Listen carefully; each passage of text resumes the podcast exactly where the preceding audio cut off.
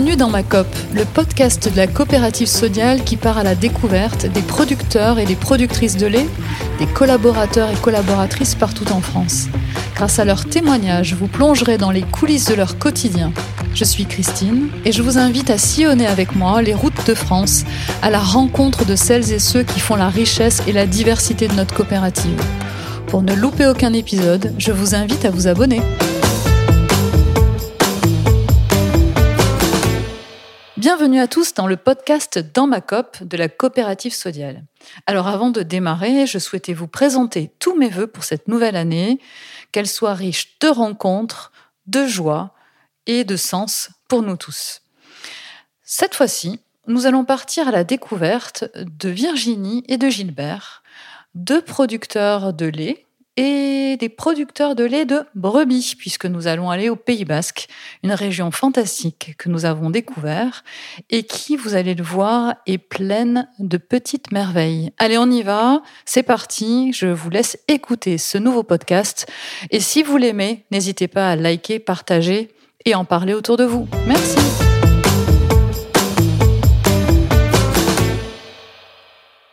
Bonjour Gilbert et bonjour Virginie. Merci de m'accueillir dans votre exploitation, dans votre ferme. C'est la première fois pour moi que je viens dans une exploitation où euh, l'élevage est un élevage de brebis. Et c'est un honneur en fait de rencontrer des passionnés mari et femmes, qui sont installés depuis quelques années. Vous allez nous en dire plus. Maintenant, je vais vous laisser vous présenter. Déjà, donc merci de m'accueillir et de nous accueillir avec toute l'équipe. On est content d'être là et de découvrir un univers peut-être pas assez expliqué chez Sodial parce que les petits ruminants, finalement, ils pèsent un petit peu dans le portefeuille global, mais finalement, c'est un métier qui, qui se ressemble avec des particularités, des spécificités. Et aujourd'hui, on va essayer d'en savoir plus. Donc, Virginie et Gilbert, je vais vous demander de vous présenter de la manière dont vous le souhaitez, avec tout ce qui a fait votre parcours jusqu'à maintenant. Bonjour, je m'appelle Virginie Pochelu. Je suis installée avec euh, mon mari Gilbert Pochelu en grec depuis 2020 sur l'exploitation de mon mari. Euh, juste avant, j'étais, euh, je travaillais à l'extérieur et du coup, pour mes 40 ans, je, la veille de mes 40 ans, je me suis installée avec mon mari sur une exploitation où il y a des brebis laitières. Il y a 450 mères et 150 brebis jeunes et il y a aussi un atelier bovin viande. Bonjour, moi je suis Gilbert Pochelu, donc le mari de Virginie. Je suis installé depuis bien plus de temps. Je suis installé en 1996 sur l'exploitation de mes parents, qui étaient déjà en brebis laitière, en manège tête rousse et en bovin viande. Euh, ce métier me passionnait parce que j'aime beaucoup l'élevage et tout ce qui va autour. Merci Gilbert. Euh, Dis-moi Gilbert, en fait, tu peux nous dire quelle est la spécificité de l'élevage de brebis? C'est quoi qui fait euh, la différence peut-être avec un élevage bovin euh, un peu plus classique? L'élevage de brebis laitières dans le Pays Basque, c'est surtout autour de notre fromage, l'ossoirati, l'AOP ossoirati. C'est quand même une production qui utilise très bien nos parcours, nos prairies, nos pentes. Et c'est un élevage euh, hyper agréable euh, de son petit gabarit de brebis. Oui, parce qu'en fait, la spécificité, on est d'accord que entre une brebis et une vache, il y a un grand écart. Il y a un écart Ah oui, parce que oui, c'est oui. pas les mêmes volumes les pas, et pas les mêmes volumes de lait. Est-ce que tu peux nous donner, tu vois, quelques éléments de référence? C'est euh, une brebis, ça pèse combien? Ça fait combien de litres de lait? En tout cas, chez, chez vous, en fait, déjà. Euh, ben, Aujourd'hui, une brebis laitière, euh, ça pèse entre 50 et 55 kilos. Ça produit aux environs chez nous de 300 litres de lait par brebis et par an. Ça fait un agneau, voire deux agneaux. Euh, ces agneaux sont valorisés en agneaux de lait des Pyrénées, qui seront vendus aux alentours de la période de Noël. Euh, un très bon débouché pour nous. Et nous allons attaquer une traite de, de début décembre jusqu'à fin Très bien. juillet. Tu parlais de la euh, transmission. C'est la ferme de tes parents. de lait. Et tu me disais tout à l'heure, quand on préparait un petit peu euh, le, le podcast, que en fait cette euh, transmission, tu as eu un peu de chance parce que tes parents, ils avaient une vision un peu moderne en fait de l'élevage et ils t'ont préparé le terrain à peut-être un- une reprise euh, avec des, des conditions particulières. Est-ce que tu peux nous, nous donner un peu d'explication? Mais mes parents étaient déjà sur euh, la conception des bâtiments, sur euh, l'élevage, sur la génétique. Avait fait un grand travail de développer la génétique, la production de, de lait. Moi, j'ai pu continuer à moderniser tous les bâtiments, à moderniser les équipements de traite, d'alimentation, pour nous faciliter le travail parce que c'est quand même un élevage qui demande de la main-d'œuvre, qui demande du travail et surtout une grande passion. Et c'est surtout pour la suite pour euh, nos enfants qui sont intéressés pour. Euh, pour j'espère nous succéder. Oui, alors j'ai croisé Amaya, Amaya, qui est, votre jeune fille, peut-être je vais laisser la, maman répondre. Parce que Amaya, en fait, elle, a 12 ans. Quand on lui a parlé de son, aide ou euh, d'être auprès de vous, en fait, elle avait les yeux qui pétillaient. Donc on sent euh, qu'il y a une, une, transmission, une passion euh, qui est vraiment là. Elle se pose la question de est-ce qu'elle pourra reprendre, mais je crois qu'il y a son frère qui a déjà des idées sur, sur la suite, ou peut-être de devenir vétérinaire. Comment on fait quand on est maman, qu'on a des enfants et qu'on voilà, qu'on accompagne dans son accomplissement Tu me disais, ça leur donne une grande maturité, Virginie, aux enfants de, en termes de responsabilité. Est-ce que tu peux m'en dire plus? Mais en fait, je pense que du fait qu'on s'est installé en GAEC avec Gilbert, du coup, on était déjà, nous les deux conjoints, sur l'exploitation. Et je pense que déjà, ça, c'est un atout pour euh, faire aimer aux enfants euh, le, métier. Hein, parce que du coup, on a les mêmes horaires de travail, on a les mêmes contraintes, on, a, on parle de la même problématique. Et du coup, et on les implique avec nous. Et en fait... Euh, c'est très attachant de s'occuper des animaux, c'est et, et, pour les responsabiliser parce que on a besoin de, de main d'œuvre et, euh, et, et parce qu'ils aiment, pour leur donner la passion, on les amène on les amène partout avec nous en fait. Euh, même euh, pour les, par exemple au sommet de l'élevage, on a le petit garçon qui est parti cette année avec l'école. Il faut leur, enfin voilà, et on, on leur montre aussi que on est agriculteur, on travaille dur et qu'après on peut se faire des sorties en famille et que voilà, c'est grâce à ce travail, c'est grâce à leur aide qu'on peut partir en vacances ou voilà, on les implique comme ça et ça se fait tout naturellement et du coup euh, voilà, tout bonnement et on les responsabilise. Euh, tu sais, tu vas aller t'occuper du petit agneau et, et comme vous l'avez vu aujourd'hui, un agneau c'est très, enfin tout le monde a envie de le prendre, de l'amener avec soi. Et donc ben pour euh, la petite, eh ben, ou le petit, eh ben, c'était ça, c'était donner le biberon. C'est, on les implique petit à petit, et c'est vrai que, voilà, c'est comme ça que ça s'est fait qu'ils ont le goût euh, et la passion du métier, parce que c'est pas un métier, c'est une passion. C'est une passion. On n'a pas la passion dans ce dans ce métier-là, eh bien, on n'arrivera pas au bout, quoi. Mhm. Parce que il y a beaucoup ça de demande contraintes, beaucoup d'engagement. Voilà. C'est tous les jours. C'est vraiment un, métier qui mobilise et qui euh, qui, qui doit aussi s'adapter avec euh, euh, On, disait tout, à l'heure du climat, avec l'évolution de, de pour être plus autonome, pour nourrir les animaux. Et peut-être est-ce que vous avez des, choses qui ont évolué ces dernières années que vous pouvez nous partager dans vos façons de faire, dans vos façons de produire euh, dans, vos, actions euh, du quotidien? L'évolution du climat, il faut qu'on s'y adapte. L'alimentation de nos bêtes doit s'y adapter, donc euh, on a essayé de, faire quelques petits changements, comme monter un séchoir à fourrage pour pouvoir toujours travailler sur des fourrages secs toute l'année sur pour nos brebis. Pour pouvoir suivre le cahier des charges que nous avons sur le fromage Losso Irati. Et je cherche et on cherche toujours de l'autonomie euh, pour nos bêtes. Ce qu'on veut faire, c'est on veut cultiver ce qu'on va donner à nos bêtes. Comme ça, tu sais d'où ça vient. Et est-ce que tu y es presque ou il y a encore un peu de recherche ou réflexion sur, euh, sur ça? On, y est presque, on y est presque. Bon, c'est souvent le manque de surface pour faire différentes cultures qui, va, qui nous gêne un peu. Mais on y arrive et franchement, on arrive à avoir les résultats qu'on cherche et sur la qualité de notre lait, la qualité de nos fourrages et de nos aliments et euh, sur le bien-être des animaux. Très bien. Et alors, moi, j'avais une autre question. Alors, on va changer. Virginie, j'ai cru comprendre. Tu disais au début qu'à 40 ans, en fait, tu as voulu rejoindre euh, Gilbert pour euh, plusieurs raisons. Mais qu'est-ce que tu faisais avant? Avant de, de m'installer avec Gilbert, j'ai travaillé dans un cabinet comptable agricole pendant 15 ans. Et du coup, euh, c'est pour ça que moi, dans notre exploitation, mais je m'occupe plutôt de la partie administrative et financière. Voilà, et Gilbert de la partie technique et de la partie avec les animaux, en fait, et l'élevage et la culture. Voilà. Ok, ton parcours avant, ça t'aide aujourd'hui à avoir une meilleure compréhension de ton modèle euh, d'exploitation, modèle économique d'exploitation?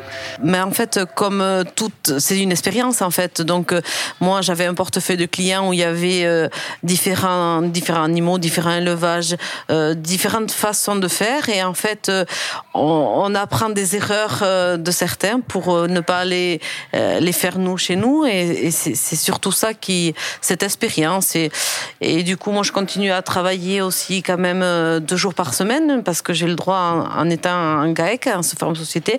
Et là, je travaille chez, je suis comptable chez un vendeur d'aliments et c'est et c'est la même chose. Je suis toujours en contact avec des clients. On apprend leur façon de faire. On, voit si ce qui est bien, ce qui est pas bien. On essaye chez nous. Voilà. Mais enfin, ça naît d'échanges et les échanges, comme toujours, ça a du bon, ça a du mauvais, mais ça a surtout du bon. Voilà. Mhm. Alors tu parles d'échanges, mais on est dans une coopérative. C'est quoi pour toi être en coopérative? Alors moi, euh, j'ai pris la suite de Gilbert parce que Gilbert était administrateur à la coopérative Sodial et euh, c'est vrai que quand Gilbert n'est pas sur l'exploitation, mais ça manque parce que c'est un homme et qui s'occupe de la culture et qui s'occupe de l'élevage. Et alors du coup, j'ai dit mais Gilbert, on peut pas, on peut pas partir. Il faut pas qu'on parte de Sodial, enfin, être administrateur. Je voudrais prendre ta suite si tu es d'accord parce que il faut qu'on qu'il y ait des représentants de, de brebis justement et, et, nous aussi on a le droit de parole, on a on a le droit de voter, on a le droit de participer. Et voilà, et, je trouve que, voilà, moi j'ai une expression qui dit que euh, tout seul on avance vite, mais ensemble on avance loin. Et avec Sodial, eh bien, en plus je fais partie euh, conseil de région et tout ça. On parle de l'agriculture 2035 et euh, ça, ça fait rire beaucoup de gens. Euh, on voit dans les réunions, mais en fait, euh, c'est pas rigolo du tout parce que on doit travailler aujourd'hui pour 2035 justement. Et, et, je fais aussi partie de France Brebis Laitière et on voit que euh, il y, a, y, a, plein de contraintes, il y a plein d'obligations qui vont nous arriver. Et si euh, on réfléchit pas avant à tout ça, eh bien, on peut pas au pied du mur, on, on pourra pas réagir de la même façon que si le problème est réfléchi, quoi. Ouais, on sent que dans tes propos, en fait, tu es engagé Hein, engagé parce qu'en fait il y a une transition, il y a des choses qui vont évoluer. Et euh, tu t'es engagé aussi dans la démarche des éleveurs du Sud-Ouest, qui est une nouvelle démarche. Qu'est-ce que tu fais dans ce collectif-là? Euh, Comment tu vois les choses? Qu'est-ce que tu portes comme message? Et je sais que tu vas aussi en magasin à la rencontre des consommateurs parce que finalement celui qui décide c'est le consommateur final. Donc il faut lui raconter l'histoire. Alors oui, on s'est engagé, même mon mari et moi, on s'est engagé dans les éleveurs du Sud-Ouest parce qu'il est venu faire des animations aussi avec moi. Je me suis impliquée avec mon mari pour voir le logo, pour voir, euh, voilà, nous on voulait à tout prix euh, une brebis avec des cornes. Enfin voilà, on avait nos, nos, petites idées pour les dessins, pour voilà, pour notre empreinte en fait. Et en fait, je me suis engagée dans les animations parce que je trouve que, ben voilà, euh, nous il faut que eh bien, euh, on drague un peu les consommateurs finalement, et euh, parce que c'est eux qui nous font travailler, parce que c'est le bout de la chaîne. Et finalement, ce qui est agréable, c'est que dès que les, les, consommateurs ils voient que vous êtes agricultrice, eh bien, ça y est, le produit est vendu, parce que ils sont ils sont super attachés par la démarche, justement par la cagnotte, parce que c'est une marque responsable et ça c'est super. Si on, leur dit que voilà, grâce à vous, eh bien, j'aurai 5 centimes par kilo de fromage vendu ou 30 centimes par litre de lait vendu, euh, les produits sont vendus parce que les, les consommateurs ils, recherchent ça avant tout, ils recherchent à faire travailler eh ben, l'agriculteur euh, là-bas. Et, dans les territoires, parce qu'en dans les territoires, ça c'est hyper important. Alors en plus ici, on a un fort attachement à la culture, à la tradition, donc tu ressens ça quand tu les, les rencontres. Ouais. C'est important, voilà, d'être au contact parce que le métier en fait il a de, de, sa, de sa valeur que s'il est compris et que si on a des consommateurs qui viennent aussi découvrir les produits. Et dans les produits, dans la gamme des éleveurs du Sud-Ouest, il y a le fameux Osso Irati. C'est euh, un fromage en fait euh, emblématique de la région euh, que j'espère tous les auditeurs qui écouteront, bah, qui ne connaissent pas, iront découvrir et déguster parce que c'est important de, de, faire vivre ces produits de terroir. Quel est le cahier des charges? C'est quelle race de brebis? Euh, C'est quel volume? Alors Gilbert, c'est toi. Virginie te tend le micro, elle dit c'est, à Gilbert maintenant. C'est bon, moi j'ai, déjà fait un bout du chemin là. Donc allez, on y va. Gilbert, explique, explique-moi. le cahier des charges de l'osso irati, déjà, c'est trois races locales du Pays Basque béarn. C'est de la manèche tête rousse, de la manèche tête noire ou de la basco béarnaise. On peut faire du fromage osso irati qu'avec ces trois races. Après, dans le cahier des charges, il y a une alimentation qui sera 100% sans OGM Une période de pâturage à respecter, des quantités concentrées à ne pas dépasser par brebis. C'est des petites choses comme ça, des petits seuils pour que on ait un produit de haut de gamme, un produit de qualité, un produit de terroir. Vous ici, ben, vous faites le lait. Et le lait, il va où? Nous, notre lait, il est collecté par notre coopérative, Sodial, qui sera acheminé jusqu'à Lons, où il sera transformé en osso irati. Et on l'affine combien de temps, l'osso irati Ah, c'est une question piège. 120 jours. 120 jours. Ça, c'est parce que Virginie, elle est en magasin, elle a vendu euh, l'osso irati. Est-ce que, hum, comme tu l'as proposé euh, aux consommateurs, est-ce que tu peux dire quelles sont les qualités gustatives de ce fromage? Alors, euh, dans les éleveurs du Sud-Ouest, euh, voilà, comme je leur dis aux consommateurs, c'est un fromage jeune. Donc, du coup, ils ressentent pas le. Encore, euh, il faut, il faut, il faut laisser vieillir un, fromage pour sentir son goût. Hein. Mais après, c'est vrai que même c'est un fromage qui, est quand même doux. Donc euh, voilà, et ça correspond, c'est bon pour toutes les familles en fait, pour les enfants, pour les parents et tout ça. Voilà, et c'est c'est ça qui est vendeur en fait, euh, parce qu'il a un très bon goût. Mais bon, on est tellement habitué à notre fromage à, à AOP que je, peux en dire que des, des bienfaits. On a parlé de l'osso irati, Gilbert. Mais moi, j'aimerais quand même revenir sur le métier d'éleveur, parce qu'aujourd'hui, on a un sujet sur la reconnaissance du métier. Et j'aimerais qu'on explique au plus grand nombre, c'est quoi votre quotidien? Comment on vit le métier d'éleveur. Ça commence à quelle heure? On fait quoi toute la journée? Vous vous engagez, euh, tu, nous disais, dans plein d'organisations, etc. Comment vous rythmez vos, journées? Et, comment vous arrivez aussi à trouver du temps pour vivre euh, de manière équilibrée avec votre famille? Eh bien, en fait, euh, la journée type d'un éleveur, c'est qu'on se lève à 6 heures, on commence à traire les brebis, et puis après, il faut leur donner à manger. Et c'est une brebis qui sort à l'extérieur, notre brebis, donc euh, du coup, euh, on les sort après dans le pré, et c'est des brebis très gâtées, donc on les change souvent de pré. Elles font au moins trois prés dans la journée, voilà. Et après, on les rentre, et ça, c'est, et on fait la traite à 18 heures le soir. C'est une journée typique. Ben après, en parallèle, il y a des cultures, la gestion des cultures, il y a la gestion euh, euh, de la représentation dans, dans, des organismes différents. Ça, ça vous prend beaucoup de temps aussi? Tout ce qui est travail euh, extérieur, oui, ça prend du temps. Oui, à différentes saisons, on a pas mal de travaux qui se croisent en plus de l'élevage, donc où on démarre le matin un peu plus tôt, où euh, on arrive à le pallier par rapport à, avec le salarié. Euh. Donc un salarié, on l'avait pas précisé, mais vous êtes tous les deux, plus un salarié qui vient accompagner en fait euh, vos, vos travaux du quotidien. Oui, on a un salarié depuis maintenant 4 ans. Le jeune salarié était comme apprenti chez nous pendant deux ans. Nous l'avons embauché, il travaille trois jours par semaine chez nous et deux jours c'est un autre éleveur. Et cela nous permet de nous laisser un peu plus de temps pour s'occuper et du côté administratif et, et dans les différentes représentations et aussi pour euh, me dégager un peu de temps pour les cultures et les récoltes. D'accord. Je vais poser une question parce qu'en fait souvent on me la pose, mais est-ce que vous arrivez à vous dégager du temps pour vous, pour vous en tant que famille? Eh bien, en fait, euh, durant l'année, nous, euh, avec la brebis laitière, c'est vrai que c'est un avantage euh, comparé aux vaches laitières, parce que nous, on traite de décembre à, juillet. Nous, en fin août, on part en, vacances en famille. Après, on est tellement dans une belle région, donc pour nous, on est toujours en vacances. Donc, ça, c'est une bonne réponse. C'est pas un problème. si on a envie de partir en famille pendant les vacances, voilà, la journée, ben, on s'organise de telle sorte. Ça vous permet de vous aménager un peu de temps, etc. Et le fait d'avoir un salarié encore un peu plus. Oui. D'accord. Bon, ben alors on va arriver à la fin de, de ce podcast et j'ai une question un peu signature du podcast. Ça veut dire quoi pour vous la force du collectif? Pour moi, ça veut dire que c'est euh, ce collectif, il est composé de, de personnes qui viennent d'horizons divers, qui ont des compétences différentes et, et je pense que toutes ces connaissances là, eh justement, il faut les mutualiser pour euh, justement ressortir quelque quelque chose de très fort euh, derrière. Et, ça s'est vu parce que dans notre coopérative, euh, on a rencontré des gens et on a pu acheter du fourrage grâce à d'autres éleveurs qui en vendaient. Et ça, c'est très important en fait, ce, flux qui peut y avoir entre, entre éleveurs. Euh, voilà. Et c'est vrai qu'en brebis laitière, c'est un reproche qu'on fait à nos collègues, c'est que oui, on, on, peut ne pas être content, oui, on peut contester, mais, mais il faut il faut aller, il faut, il faut aller rencontrer ces gens-là. Et on voit aujourd'hui, vous êtes venus chez nous et, et, on vous en remercie.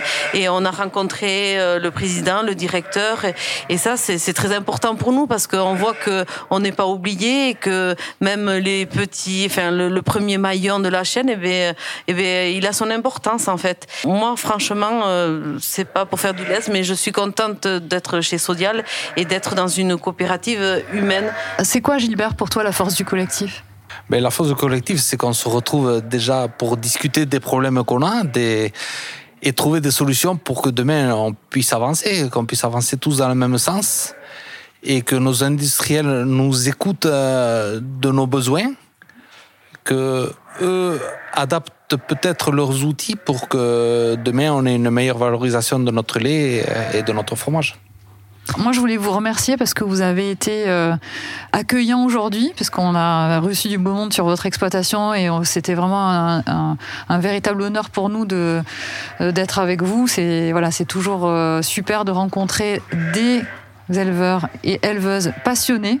Et en fait, là, on en a encore la preuve. Je, pense qu'on rencontre beaucoup de monde et à chaque fois, on est toujours épaté de la dynamique et de l'engagement que vous avez. Donc, merci à vous parce que c'est toujours euh, voilà, fascinant d'écouter le, le, ce métier qui est difficile, hein, comme on le dit, qui est rude mais beau. Et il est beau parce qu'en fait, vous, êtes un, vous avez un métier de voilà, qui nourrit et qui fait plaisir aussi. Hein. Manger du fromage, c'est un plaisir, c'est euh, faire perdurer la gastronomie française aussi. Et voilà, et d'avoir l'esprit cop, en fait, c'est ce qu'on aime. Donc c'est euh, c'est chouette. Merci beaucoup pour votre accueil et, et je vous dis à très vite. Merci à vous. Merci à vous.